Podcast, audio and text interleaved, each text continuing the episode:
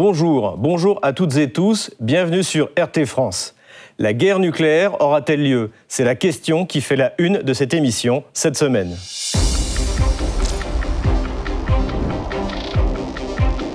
L'implication de puissances militaires nucléaires dans le conflit ukrainien a remis en perspective la possibilité d'un conflit nucléaire. Depuis la fin de la guerre froide, l'idée généralement admise était que l'arme nucléaire soit une arme de dissuasion. L'idée de l'utiliser sur le champ de bataille avait totalement disparu jusqu'au milieu des années 2000. Avec le traité de non-prolifération, les grandes puissances nucléaires de la guerre froide espéraient limiter le nombre de puissances nucléaires aux membres permanents du Conseil de sécurité des Nations Unies les États-Unis, l'Angleterre, la France, la Chine et la Russie. Cependant, plusieurs États ne l'entendirent pas de cette oreille et rejoignirent le club restreint des puissances nucléaires. Il s'agit de l'Inde, le Pakistan, Israël et la Corée du Nord. À cela s'ajoutent d'autres puissances qui auraient technologiquement les moyens de rapidement acquérir le feu nucléaire. Le rapport de force nucléaire mondial a changé et il est temps que les institutions internationales en prennent acte. Avec l'arme nucléaire, l'humanité a été mise en possession de sa propre mort, disait Jean-Paul Sartre. Cet avertissement est plus que jamais d'actualité.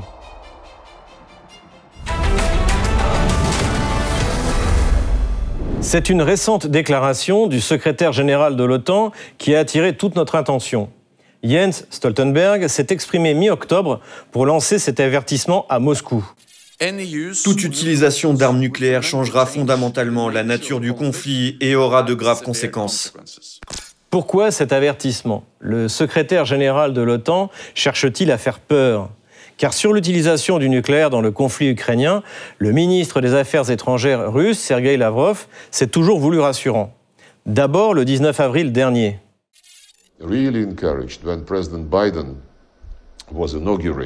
Nous avons été vraiment encouragés lorsque le président Biden a pris ses fonctions.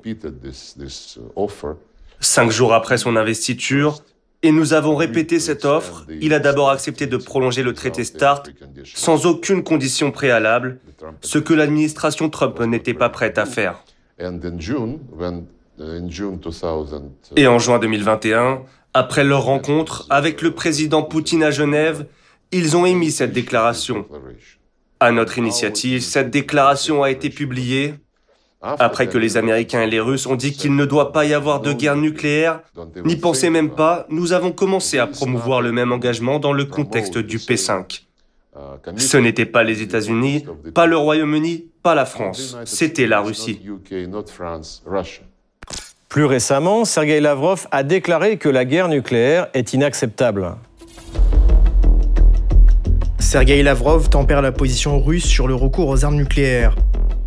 Le ministre russe des Affaires étrangères a rejeté les spéculations sur l'utilisation possible d'armes nucléaires par Moscou, affirmant qu'elle ne pourrait le faire que si la Russie faisait face à une disparition imminente.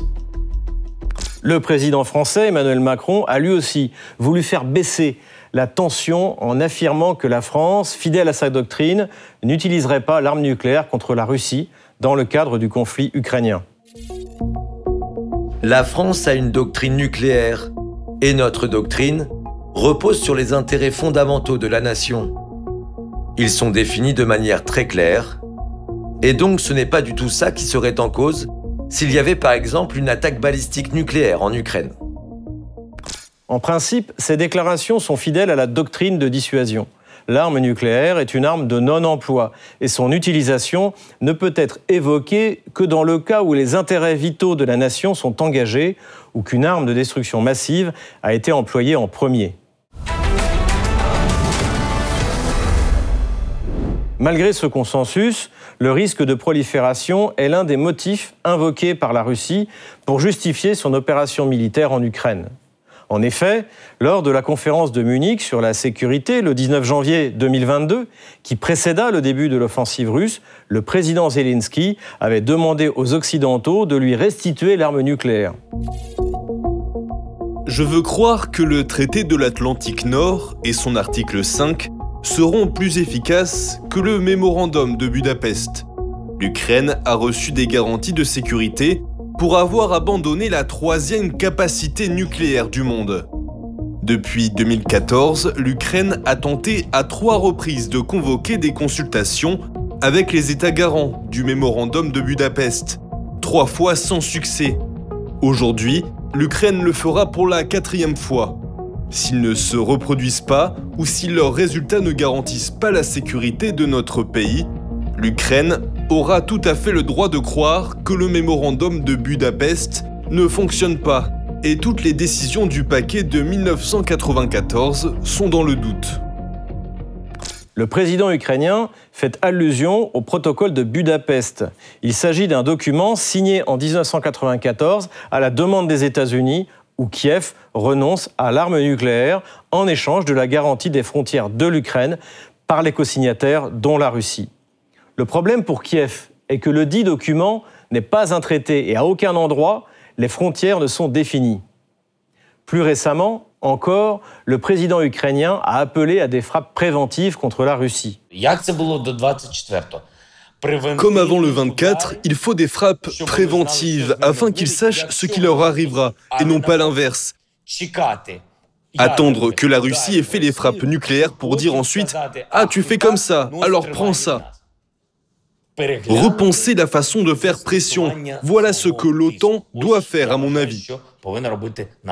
Cette requête a été condamnée à plusieurs reprises par Vladimir Poutine, notamment le 24 février, lorsqu'il a annoncé le début de l'opération spéciale.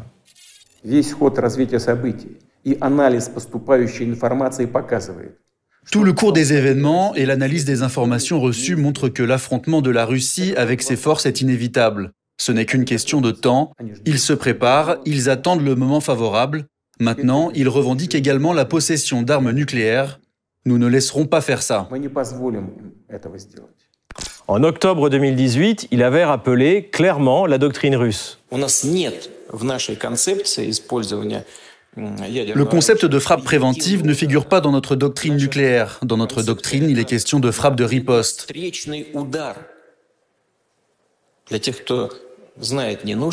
Pour ceux qui connaissent, pas besoin de préciser ce que c'est. Pour ceux qui l'ignorent, je répète, cela signifie que nous ne sommes prêts à utiliser et que nous n'utiliserons l'arme nucléaire que si nous avons la certitude que quelqu'un, un agresseur potentiel, est en train de frapper la Russie, notre territoire.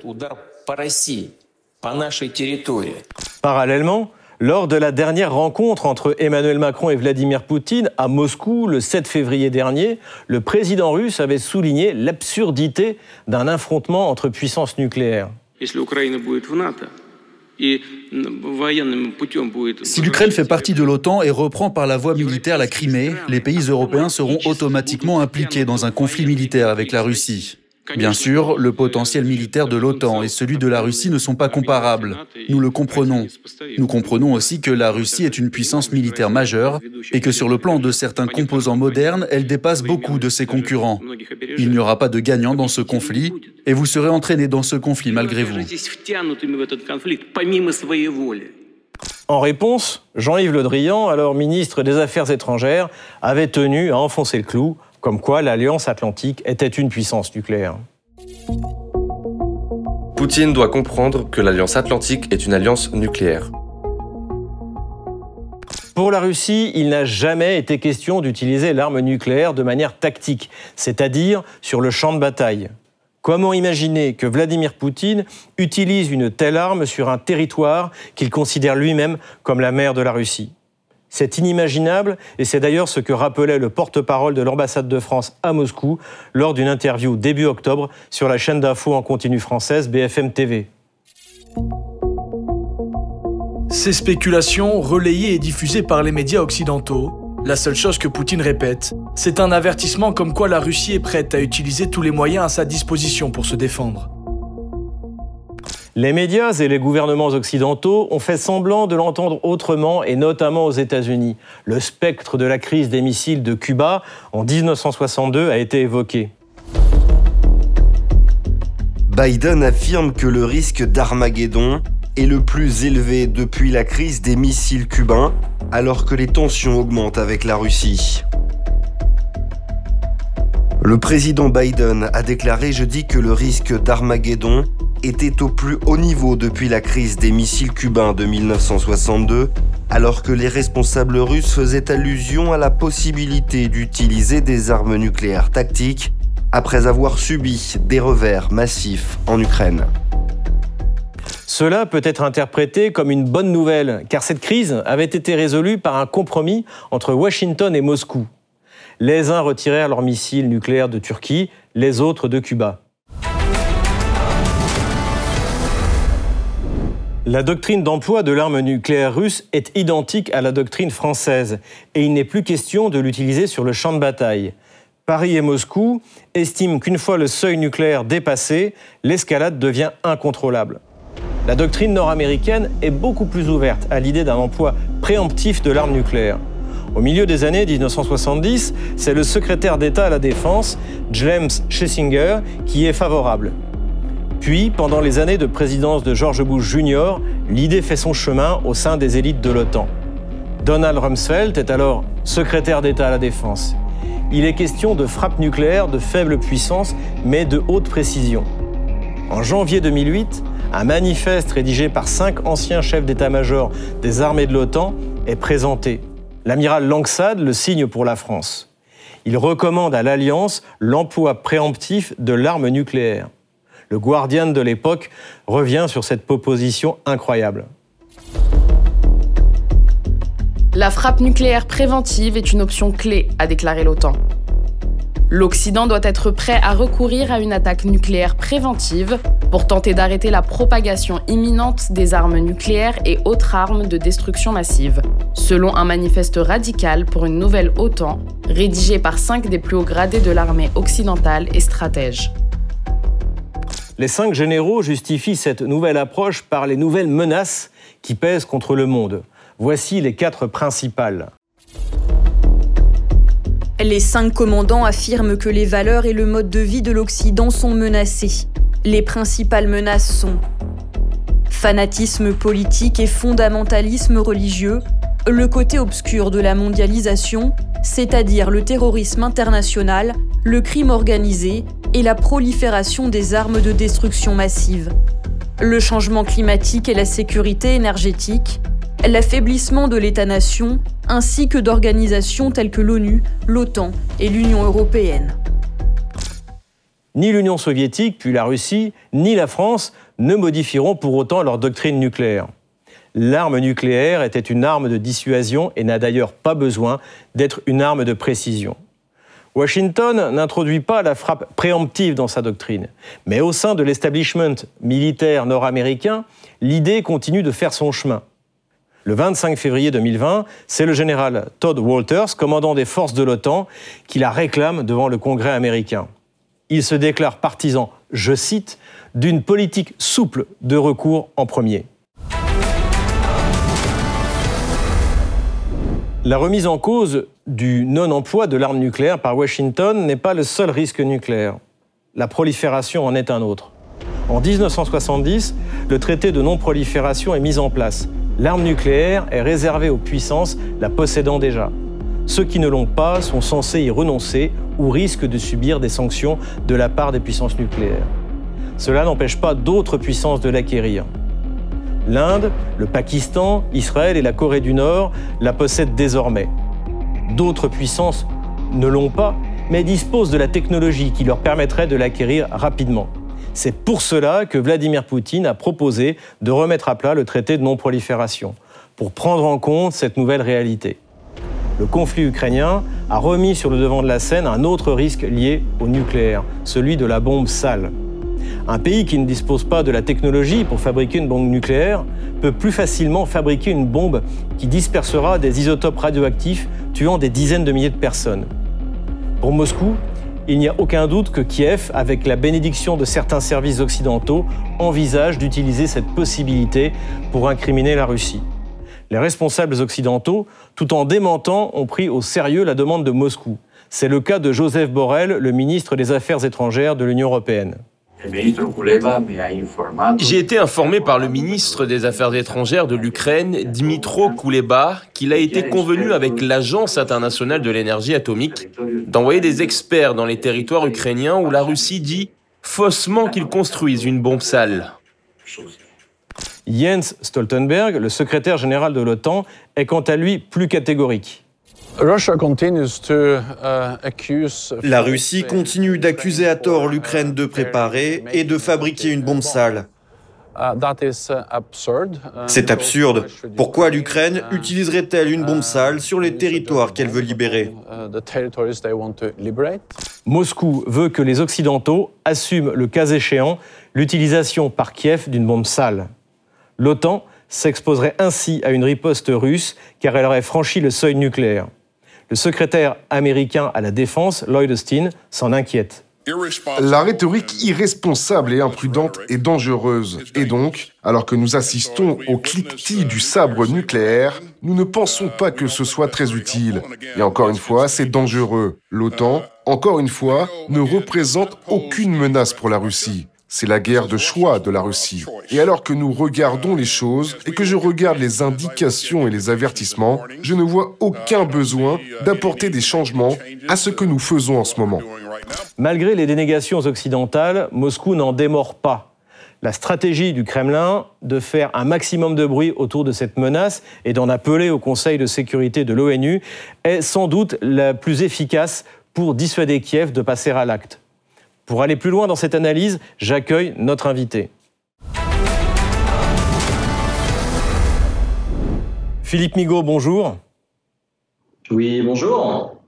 Vous êtes le directeur du CEAS, le Centre européen d'analyse stratégique. Bienvenue sur RT France. Ma première question tout de suite, quelle est la doctrine d'emploi du nucléaire de l'armée russe? La doctrine euh, russe, euh, fondamentalement, comme la doctrine française, comme toutes les doctrines nucléaires de tous les pays, elle reste sciemment dans le flou euh, vis-à-vis d'un certain nombre de problématiques. Elle ne dit pas précisément par rapport à tel scénario, je vais agir de telle manière, et elle ne garantit même pas d'ailleurs que par rapport à tel scénario, il va obligatoirement y avoir une frappe nucléaire. Donc, cet objectif, et là je reprends euh, les termes euh, de la doctrine russe de, juin 2020, de juin 2020 pardon, elle spécifie clairement qu'il y a une indétermination quant à l'envergure, au moment et au lieu du possible emploi. Donc les Russes, comme les Français, comme les Américains, euh, sciemment laissent l'adversaire dans l'incertitude, parce que cette incertitude, c'est une manière supplémentaire de dissuader l'adversaire. Donc cette doctrine russe, elle est quoi? Elle est floue, sciemment, ce n'est pas une doctrine d'emploi, c'est une doctrine qui fixe les grandes lignes selon lesquelles la Russie peut intervenir ou pas. Alors, si on va maintenant un peu plus loin, il est clairement spécifié dans cette doctrine de juin 2020 que c'est une doctrine qui est défensive et que la Russie n'emploiera euh, cette euh, l'arme atomique que si elle est dans une situation extrême et qu'elle est forcée à le faire. Donc clairement, on est dans quelque chose de défensif. Pour autant, exactement comme dans la doctrine française, ça n'interdit pas euh, ça n'interdit pas aux Russes, comme aux Français, d'ouvrir le feu nucléaire en premier s'ils considèrent que leurs intérêts vitaux sont menacés, s'ils considèrent que l'intégrité du territoire national est menacée, euh, s'ils considèrent que l'existence de l'État russe est menacée. Donc, doctrine défensive, certes, mais possibilité d'une ouverture du feu nucléaire en premier aussi. Et c'est en ça d'ailleurs que la doctrine nucléaire russe n'est pas fondamentalement différente de la doctrine nucléaire française, puisque nous aussi, dans la doctrine nucléaire française qui date du général de Gaulle et qui a été très peu révisée depuis, euh, nous nous sommes toujours réservés la possibilité d'ouvrir le feu nucléaire en premier. Eh bien, c'est quelque chose qui n'est pas très éloigné de la position russe actuelle. Le conflit ukrainien, en fait, a ramené sur le devant de la scène le risque d'avoir affaire à une bombe sale, ce qu'on appelle une bombe sale. Euh, quelle est la réalité de cette menace qu'aujourd'hui euh, Moscou est en train de, de, de, brandir, euh, d'avoir exigé justement une réunion du Conseil de sécurité de l'ONU contre la, la perspective de l'utilisation par Kiev d'une bombe sale sur le territoire ukrainien pour incriminer Moscou? Bah, Le problème de ce scénario d'une opération sous faux drapeau euh, ukrainienne qui viserait à faire croire que Moscou a délivré une arme atomique sur le territoire ukrainien euh, pour ensuite persuader l'OTAN euh, de s'engager davantage derrière elle, c'est que moi, ce qui ne me semble pas du tout crédible dans ce scénario, c'est que la Russie a des milliers d'armes atomiques euh, de différents types, de différentes puissances, mais que toutes euh, ces armes atomiques ont toutes une caractéristique euh, technique bien identifiée et qu'il me semble extrêmement difficile pour les Ukrainiens de faire croire que la Russie aurait mené une frappe, une frappe de missiles sol-sol ou une frappe de missiles air-sol ou de missiles même mer-sol, on pourrait l'envisager éventuellement. Euh, sans que, comment dirais-je, la, sans que la, détection du, missile ait, été démontrée. Et puis, il faut se rappeler aussi d'une chose, c'est que quand vous avez une arme euh, qui saute, eh bien normalement, elle a ce qu'on appelle une, signature isotopique. C'est-à-dire que euh, la, manière dont se dégrade la substance fissile va laisser une identification, une carte d'identification isotopique qu'on peut assez facilement retracer et donc on peut savoir d'où vient l'explosif atomique euh, en question. Et alors, à moins que les Ukrainiens aient réussi à se procurer, euh, ce qu'on ne peut pas exclure hein, d'ailleurs, puisque vous avez, une bombe sale, ce sont des déchets. Des déchets, ça se conserve assez longtemps. Et euh, des déchets nucléaires de type soviétique issus de centrales soviétiques, vous en avez en Russie, mais vous en avez vraisemblablement aussi en Ukraine. Pour autant, ça me semble une opération relativement risquée. Euh, parce que tout simplement la Russie n'a pas besoin de ce type d'opération si elle voulait rentrer dans, un schéma nucléaire. C'est difficile à, faire, à, faire avaler aux Occidentaux. Et si euh, Zelensky tentait de, de, de, mettre en place un tel scénario euh, et qu'on comprenait que c'est lui qui est à l'origine euh, de, cette opération d'intoxication, il perdrait rapidement euh, tout soutien, tout soutien d'une bonne partie de ses alliés. En tout cas, j'imagine d'un certain nombre d'alliés d'Europe occidentale. Pour revenir sur la question nucléaire plus globale, Vladimir Poutine est favorable à une remise à plat du traité de non-prolifération pour prendre en compte les autres pays nucléaires non officiellement déclarés comme Israël, l'Inde ou le Pakistan, euh, ou même la Corée du Nord. Est-ce que vous pensez que, que ce soit possible? Non, c'est pas pas possible. C'est pas possible pour une raison très simple, c'est que le, traité de non-prolifération nucléaire vise à une chose simple, c'est de s'assurer que les puissances atomiques existantes ne vont pas disséminer de technologies euh, nucléaires euh, vers d'autres pays. Bien. Euh, à ma connaissance, Israël ne veut pas disséminer sa technologie nucléaire euh, ailleurs, euh, les États-Unis non plus, les Russes non plus. Donc le problème, c'est pas le traité de non-prolifération nucléaire.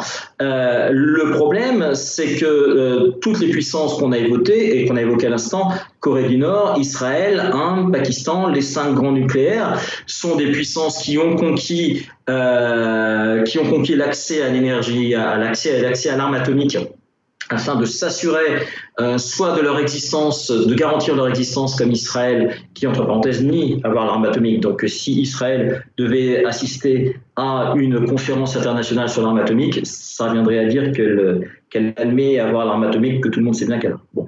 Donc ça déjà, du point de vue israélien, c'est pas concevable. Mais il faut bien se rendre compte aussi une chose, c'est que ces traités qui unissaient euh, les Russes, les Américains, les Français, les Britanniques, n'ont jamais concerné les Chinois, n'ont jamais concerné les Indiens, les Pakistanais, les Israéliens, les Nord-Coréens, et que eux, concrètement, n'ont sans doute aucune envie de rentrer dans ce type de conférence, tout simplement parce que, soit comme Israël, il nie des puissances atomiques, soit comme la Corée du Nord, parce que abandonner l'atome, ça veut dire que le régime nord-coréen est vulnérable, soit comme l'Inde et le Pakistan, parce que somme toute, depuis que l'Inde et le Pakistan ont l'arme atomique, eh bien, ils ne se sont jamais autant retenus de faire la guerre. Quant à la Chine, et qu'elle n'a aucune espèce de raison de participer à une conférence qui viendrait limiter cette montée en potentiel. Donc euh, ce serait sans doute souhaitable, euh, Vladimir Poutine a sans doute raison de vouloir restaurer des, mesures de sécurité entre puissances, entre puissances nucléaires, mais si les Russes peuvent y avoir intérêt, si les Français peuvent y avoir intérêt, les Britanniques, éventuellement les Américains, les puissances nucléaires que je qualifierais de mineures, euh, n'y ont somme toute aucun intérêt. Merci Philippe Migaud. Je rappelle que vous êtes euh, le directeur du CEAS, le Centre européen d'analyse stratégique. À très bientôt sur RT France. On termine comme chaque semaine avec la question des téléspectateurs. Vous nous écrivez sur Odyssée et sur Telegram avec le hashtag échiquier mondial RT France et nous découvrons ensemble vos questions en fin d'émission. La première est posée par Dominique.